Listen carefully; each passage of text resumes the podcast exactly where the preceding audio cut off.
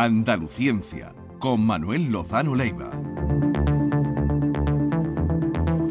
Manuel Lozano Leiva, buenos días. Hola, ¿qué tal? Buenos días. Mm, hoy eh, llevamos contando lo que ya apuntaste hace ya uno- unos días de Granada, que podría venir a Granada, eh, pues, o que iba a venir el acelerador que suministraría información a otro acelerador y que serviría para, eh, aunque tiene un nombre dificultoso, el IFMIF DONES, eh, que es el abreviado, el acrónimo, nombre dificultoso, pero que de- tiene una importancia estratégica para la energía del futuro. Sí, ¿no? es fundamental y yo creo que, que es un proyecto que España se está defendiendo su candidatura muy bien y lo están haciendo muy inteligente y la gente que hay detrás de este proyecto, que son fundamentalmente del CIEMAT en Madrid, la antigua Junta de Energía Nuclear, os aseguro que son gente muy competente, ¿no? Sí. en particular Ángel Ibarra y demás. Pues hoy están todos en Granada. El presidente, bueno, la ministra, el presidente de la Junta, eh, por supuesto el alcalde, eh, los representantes también del CIMA. Mm, Pero exactamente, ahora para que lo, lo entiendan nuestros oyentes, ¿qué es lo que allí se pretende instalar o, o existe la posibilidad de que se instale? Sí. Bueno, a ver si lo explico de una manera clara. ¿no? Se trata el proyecto en general, eh, global, para que esta instalación en particular va a ser fundamental, de la fusión nuclear. La fusión nuclear es la energía de las estrellas, pero del interior de las estrellas, ¿eh? no de la superficie. La superficie del Sol son 6 o 7 mil grados. Eh, estamos tratando del interior, es decir, de millones de grados de temperatura. Entonces hay un problema que tradicionalmente se llama el problema de la, de la botella, que contiene, o sea, qué materiales son capaces de almacenar eso, ¿no? algo que está como el interior de la estrella. Ninguno. Entonces se tiene que confinar la materia que va a fusionar y producir energía nuclear de fusión, se tiene que confinar con métodos electromagnéticos, es decir, con imanes, por decirlo de alguna forma, que no entre en contacto la materia a esa temperatura, que no entre en contacto con, con ningún material porque lo fundiría. Hmm.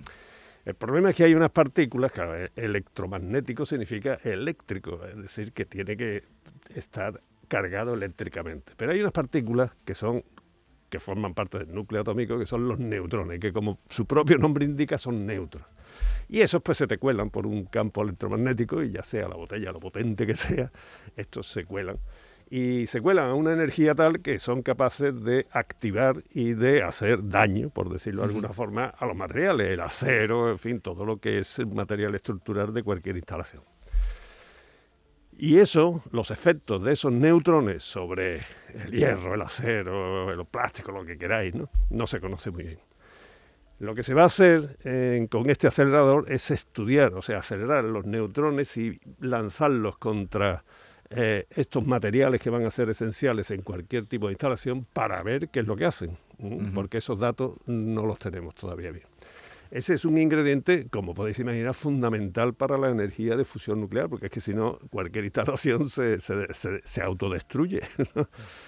Eso es una propuesta que habría que hacer un tanto independiente de las instalaciones grandes en Europa. La mejor que vamos, la mejor del mundo se está haciendo en Europa, que es el ITER, el, eh, reactor experimental internacional de termo, termonuclear, ¿no? ¿Y dónde se está haciendo? en Cadarache, en el sur de Francia. Sí.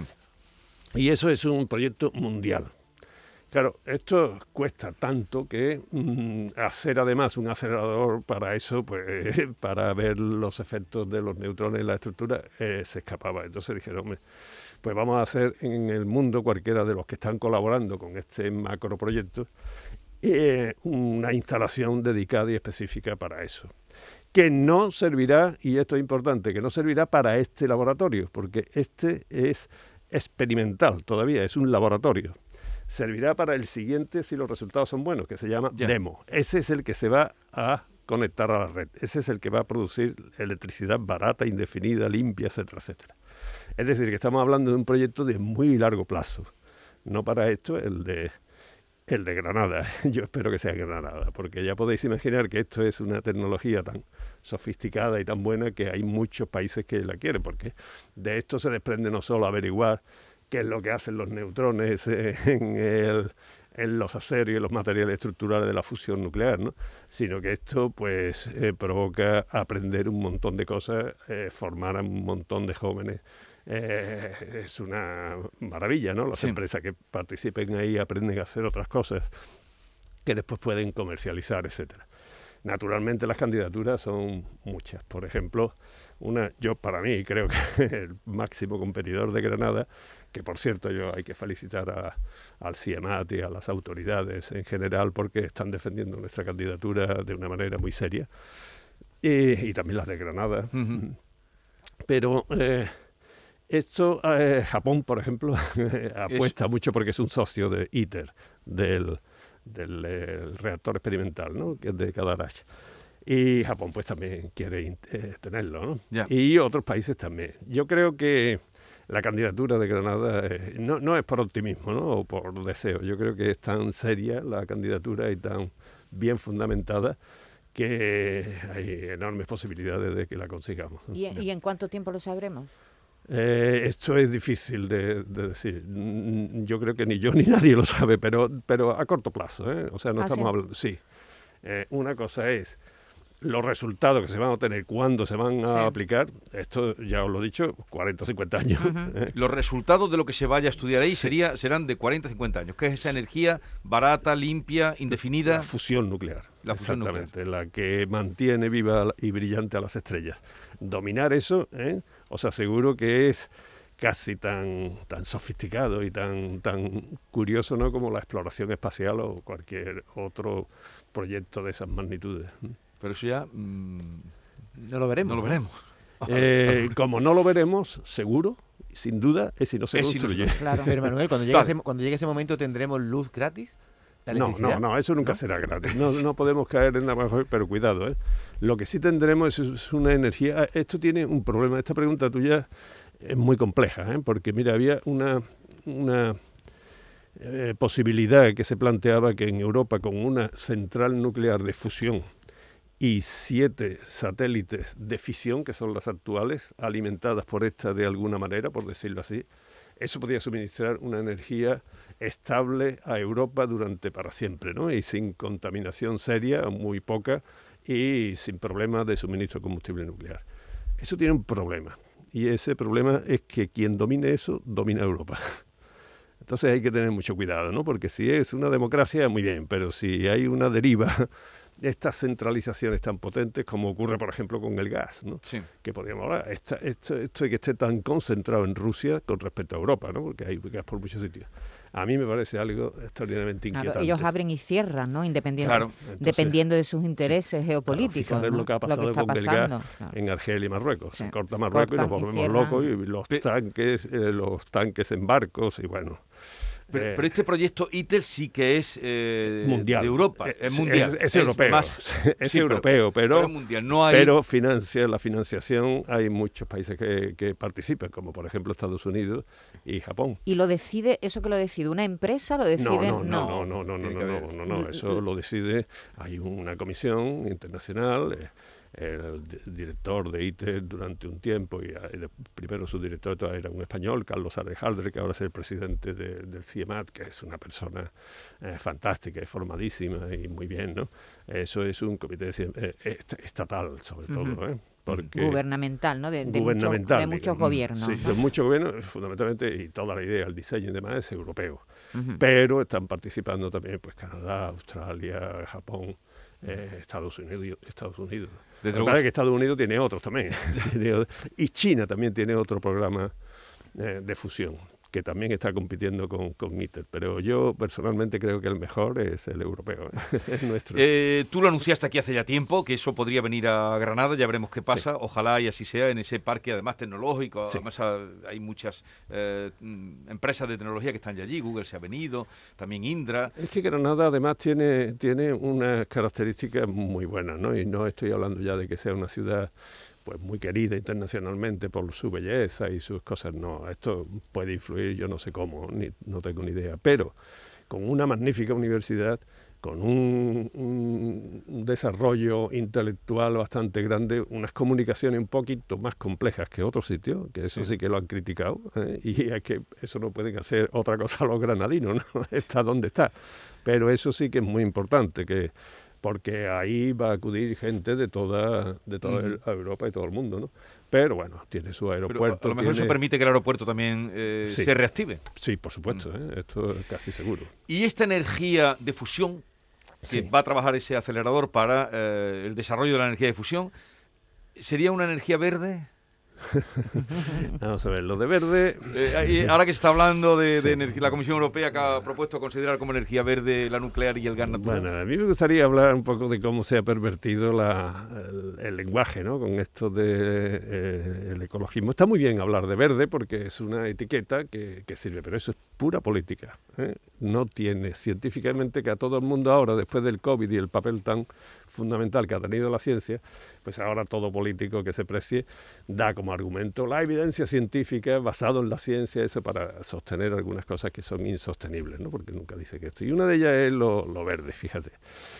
Lo verde, ¿por qué se llama verde? Me parece muy bien, ¿no? Y Greenpeace, y Green Deal, y Green todo, y Green... no tiene nada que ver. O sea, el verde viene del color de las plantas, supongo yo, que, lo dicen por eso, del campo, de la selva, de la, de la de, los jardines, de no sé, algo así. Los brotes verdes. Todo lo que tú quieras, los cultivos, porque además, y, el verde, el color verde se lo da una molécula que se llama clorofila, que todo lo habéis escuchado, porque cloro en, en griego es verde y filia es hoja, ¿no? Hoja verde.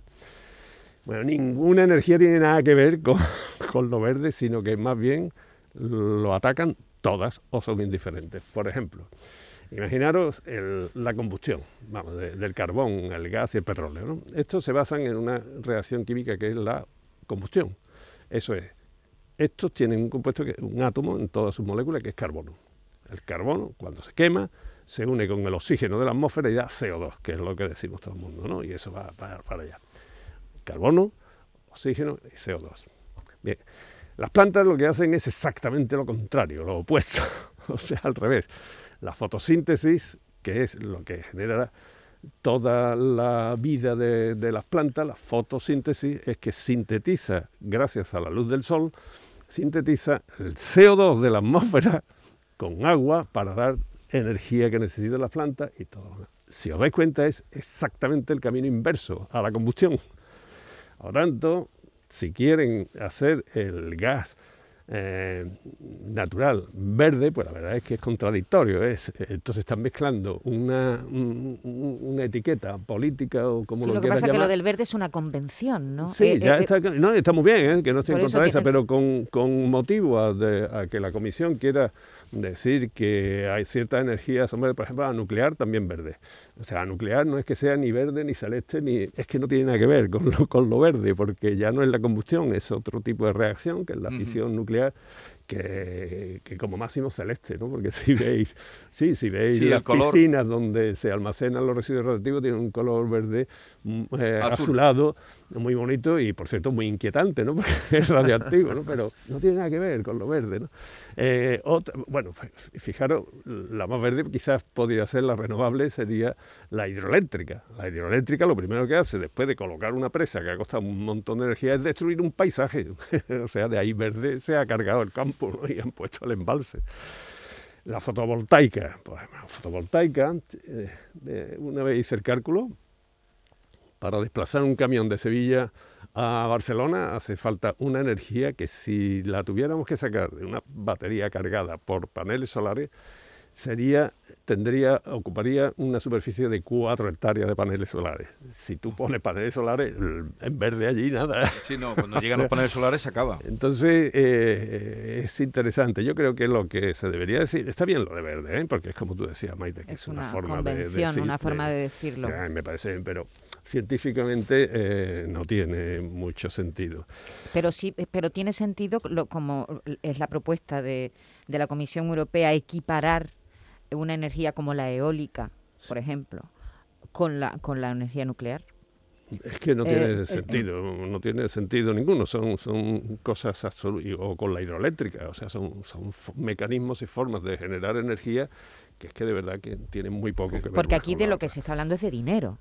En Aquí el lo que se está de lo hablando que se está es hablando de es dinero, de- pero también de agredir menos al planeta, ¿no? y sobre todo a la atmósfera, sobre, porque tenemos lo del cambio climático, que es algo que no se puede frivolizar. Mm. Eso es, eh, existe la Sí. posibilidad de que no haya, pero las posibilidades de que sí que ocurra un cambio climático son ya tan altas. Fíjate, la- que- el dato de la temperatura, ¿eh? el dato Sí, de la temperatura. Bueno, no, no, la- eso sí que no se discute ya. El calentamiento, es calentamiento, esto ya no se discute en Mm. medios Eso científicos. lo has dicho ya aquí muchas veces. Lo, lo ha que no demostrado. Sabemos si ese calentamiento va a llevar a un cambio climático drástico o no, pero ya las posibilidades son cada vez mayores y esto no se puede frivolizar. Por lo tanto, la Comisión Europea yo creo que hace bien en tratar de clasificar las fuentes de energía que puedan ser eh, y favorecer una transición distinta a la Taxonomía que le llaman a esa clasificación, Bueno, esa, ¿no? la- esa, se, esa se- ha pa- usado la palabreja que se la ha inventado alguno con sentido, ¿eh? pero ya todos la están imitando. Es simplemente clasificación. La taxonomía se es aplica una clasificación. a los vegetales y los Y- animales. ¿no? ¿Y para ti cuál es la energía, la energía más eh,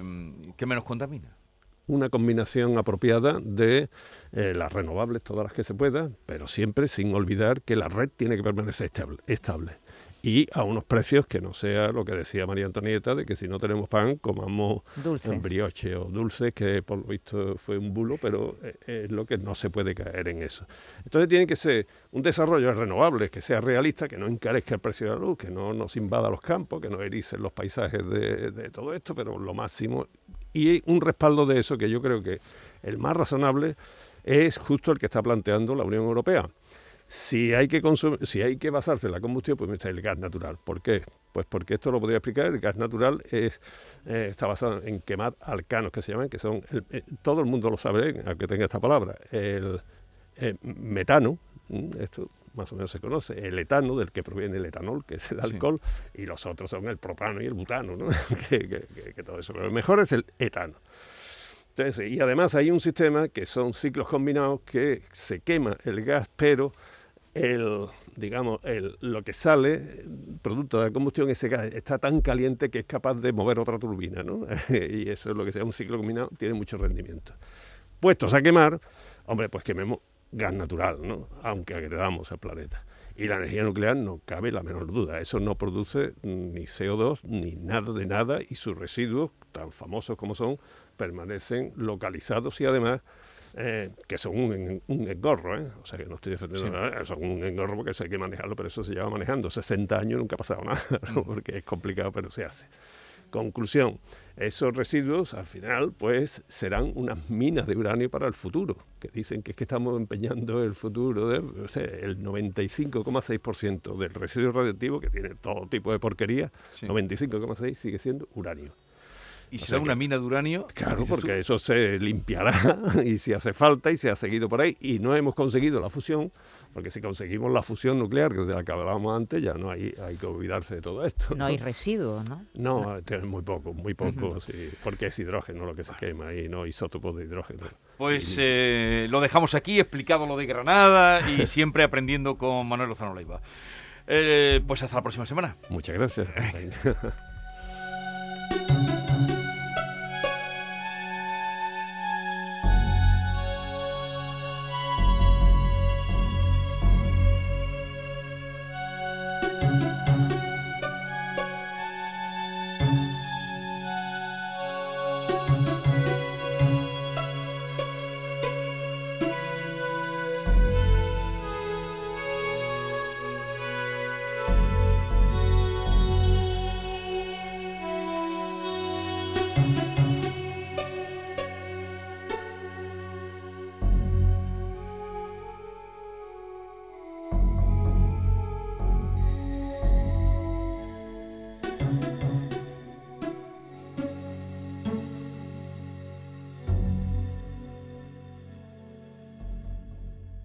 La mañana de Andalucía con Jesús Vigorra.